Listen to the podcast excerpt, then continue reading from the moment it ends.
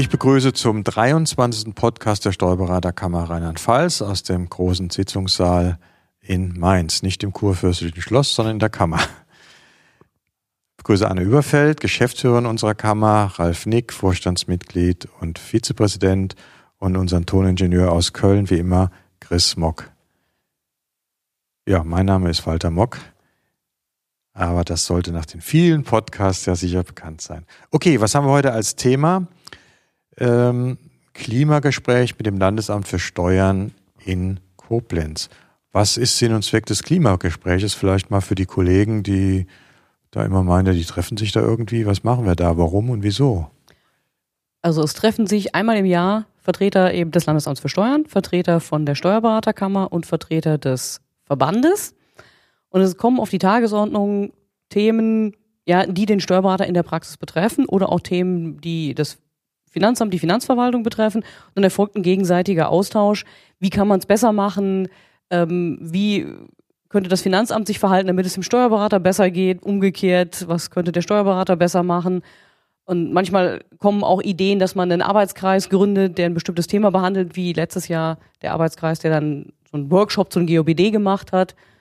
Das ist im Prinzip Ziel und Sinn dieser Klimagespräche. Also man kann sagen, eine relativ praxisnahe Geschichte. Es wird nicht über nebulöse Gesetzesänderungen und Dinge, sondern es wird sehr nah an der Praxis gesprochen, ja. äh, wie wir das tägliche Miteinander besser gestalten können. Also ich denke, ich habe das in den vergangenen Jahren auch mitgemacht, diese Gespräche. In diesem Jahr konnte ich nicht dabei sein, aber ich habe sie immer als sehr fruchtbar empfunden. Man konnte immer was mitnehmen und äh, ich denke, so war das auch in diesem Jahr. Ja, was hatten wir für Themen, Ralf? Du warst dabei. Es ging zum Beispiel um das Verfahrensrechtsmodernisierungsgesetz, wieder so ein Wort. Äh, vielleicht ein, zwei wichtige Punkte aus diesem Bereich. Thema Fristen war da, glaube ich. Äh, ja, ich, äh, es war mein erstes Klimagespräch, aber äh, es scheint wohl fast immer auf der Tagesordnung zu stehen, äh, Steuererklärungsfristen. Und äh, das passt ja jetzt wirklich, dass das Verfahrensrechtsmodernisierungsgesetz kommt und uns quasi ins Gesetz schreiben wird, wann wir die Steuer, bis wann wir die Steuererklärung abzugeben haben.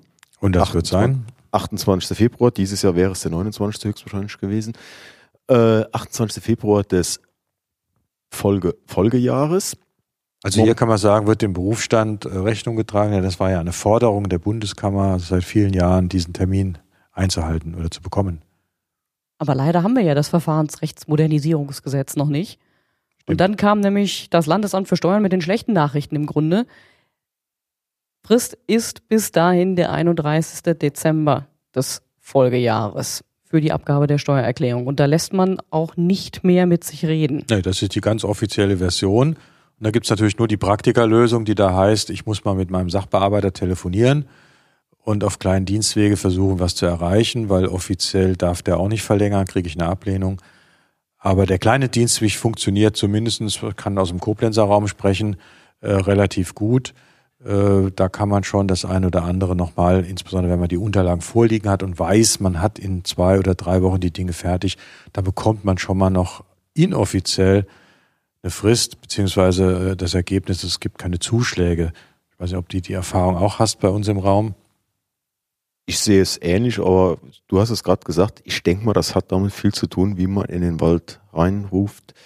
So also kommt es auch wieder aus, wenn du gute Erfahrungen damit gemacht hast, äh, wird dein Umgang mit den zuständigen äh, Bearbeitern beim Finanzamt auch dementsprechend sein, dass die sagen, bei dem Herrn Mock werden wir dann mal naja, ein Auge zudrücken. Wir, wir können uns darauf verlassen, wenn ja. er sagt, äh, ich werde es in drei, vier Wochen nachreichen, das entscheidende Wort ist hier darauf verlassen, wenn ich sage, ich liefere Ihnen in 14 Tagen die Unterlagen, äh, dann muss ich das auch tun. Dann bildet sich auch ein Vertrauensverhältnis und dann kriege ich auch mal was zurück in Form einer Frist vielleicht. Und das ist eine ganz wichtige Sache, dass, die, dass das Finanzamt oder der einzelne Sachbearbeiter weiß, wenn der Kollege das sagt, dann kann ich mich darauf verlassen. Deswegen gehe ich auch immer hin, dass ich solche Dinge nur mache, wenn ich weiß, ich habe die Unterlagen und nicht der Mandant sagt mir, ich bringe sie dann vorbei, machen Sie schon mal, Nein, nein, bei mir ist ganz klar, wenn ich die Sachen nicht auf dem Tisch habe und ich überblicken kann, wie lange es dauert, gibt es auch keinen Versuch, da irgendeine Frist zu bekommen, denn dann mache ich mich unglaubwürdig.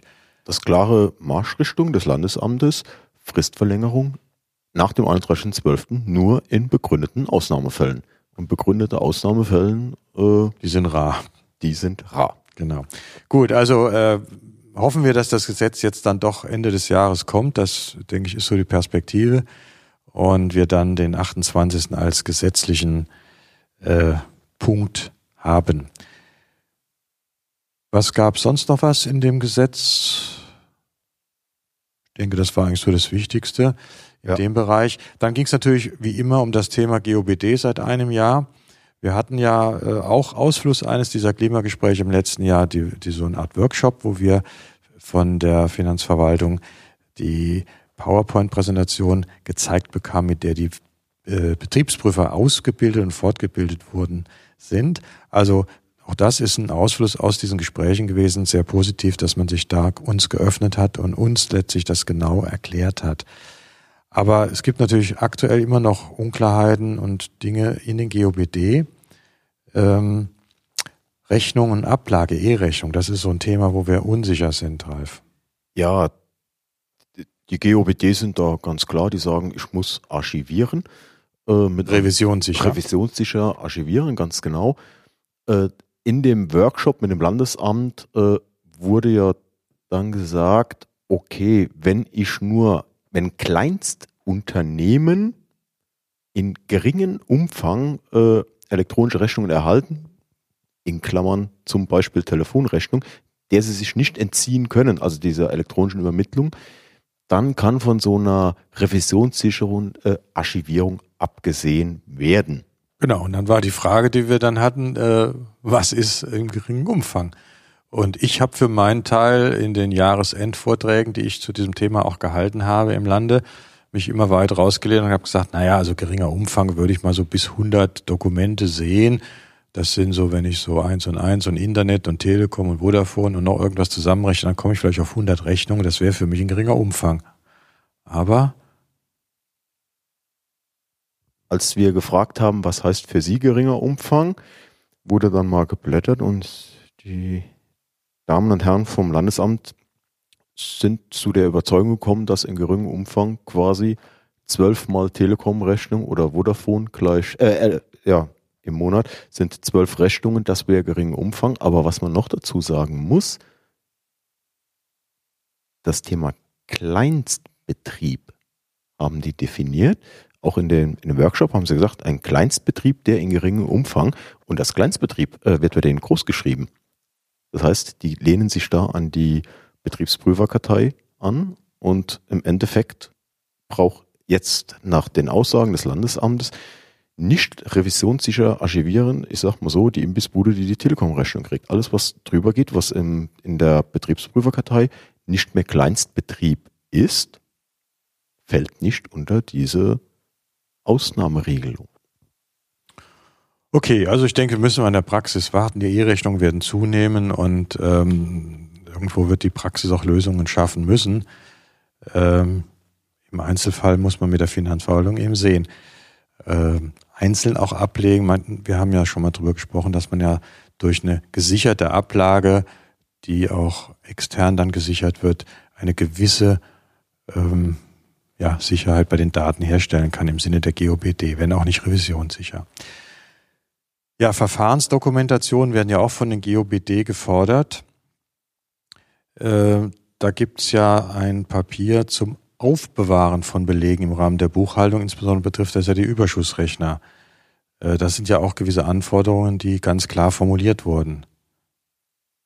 Ich denke hier an die äh, nummerierte Ablage der Belege und an die nach Datum zu erfolgende Ablage. Ich denke, das haben viele Mandanten eher nicht, die nicht regelmäßig buchen, Jahresbuchhaltung und ähnliches.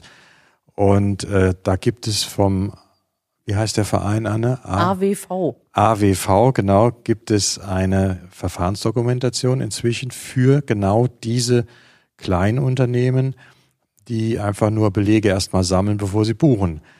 Und äh, wir haben im IT-Ausschuss ganz heroisch gesagt, äh, diese Verfahrensdokumentation, die ist mit, ich glaube, fast 40 Seiten, viel zu aufwendig. Das kann für einen kleinen Betrieb ja nicht eine Lösung sein, sich danach zu richten. Und deswegen wollen wir in einer der nächsten oder in der nächsten Sitzung des Ausschusses diese Verfahrensdokumentation zusammenschmelzen auf etwas Praktikables. Ja, und da positiv zu erwähnen, das hatten wir dann auch beim Landesamt angesprochen, dass wir das vorhaben, dass, wie gesagt, gerade für den Kleinstbetrieb eine 40-seitige Verfahrensdokumentation ein bisschen überdimensioniert wäre und dass wir das halt vorhaben, die so eine, eine Leitversion für die kleineren Mandate zu machen und haben das Landesamt gebeten, ob wir diese äh, kleine Verfahrensdokumentation dem Finanzamt vorlegen dürften, äh, haben auch die Zusage bekommen, dass sie sich die Verfahrensdokumentation dann anschauen. Wir werden kein Siegel bekommen von der äh, Finanzverwaltung, aber ich denke, es ist positiv, dass wir zumindestens ja, also wir kriegen sicher ein Feedback und das Ja. ist ja auch Ansporn für uns im Ausschuss. Und je nachdem, wie wir das organisieren, vielleicht mit Arbeitsgruppen ein bisschen, äh, hier was Vernünftiges auf die Beine zu stellen. Denn wenn wir das vorlegen können und nachher den äh, veröffentlichen für die Kollegen und Kolleginnen, dann ist das eine sehr schöne Sache und wir haben wirklich was erreicht damit. Ja, dann gab es auch das Thema, das ist ja mein Lieblingsthema im letzten Jahr so ungefähr gewesen, der E-Mail-Verkehr. Äh, da gibt's wohl nicht viel Neues, eigentlich nur äh, Bedauerliches. Was wurde da noch letztlich zu gesagt? Das ist der Stand der Dinge. ja, der, ich nenne ihn mal ungeschützte E-Mail-Verkehr, so wie er jetzt stattfindet, soll ja nicht mehr stattfinden von der Finanzverwaltung. Äh, die Finanzbeamten sind angewiesen, dass sie keine E-Mails mehr schicken dürfen. Ähm, eine gesicherte E-Mail, so wie wir sie gerne hätten, wie wir es in Rheinland-Pfalz machen könnten, wird es nicht geben. Aber uns wurde in Aussicht gestellt, dass die strukturierte E-Mail, die ja jetzt über Konsens kommt, äh, wohl zum 01.01.2017 geplant sei, dass diese E-Mail kommt. Jo, als das Thema mal aufkam, sprach man von Anfang 16. Äh, ich habe das in Berlin ja miterlebt, die Anfänge zu dieser Geschichte. Und wir hatten da auch damals äh, Leute aus Bayern im, im IT-Ausschuss in Berlin. Äh, das ist jetzt auch schon wieder ein Jahr später. Und äh, schauen wir mal, was 17 kommt, ob das dann wirklich so kommt. Nur das ist das nicht, was wir brauchen. Eben, das wäre der äh, freie E-Mail-Verkehr mit den Veranlagungsstellen und das Übersenden von Dokumenten. Da sind wir dann letztlich immer noch meilenweit von entfernt. Äh, vielleicht greifen wir das Thema, also ich würde das Thema gerne nochmal aufgreifen, wenn sich vielleicht politisch irgendwas ändert im Lande. Vielleicht sind dann die Ohren dafür offener. Bleibt abzuwarten. Äh, es würde sich in jedem Fall lohnen. Ja, letztes Thema noch aus der Tagesordnung, die ja eine ganze Menge Punkte, auch kleinere enthalten hat, wäre das Thema Berechtigung im Zusammenhang Vollmachtsdatenbank und Steuerkonto online. Da gibt es auch noch etwas zu berichten.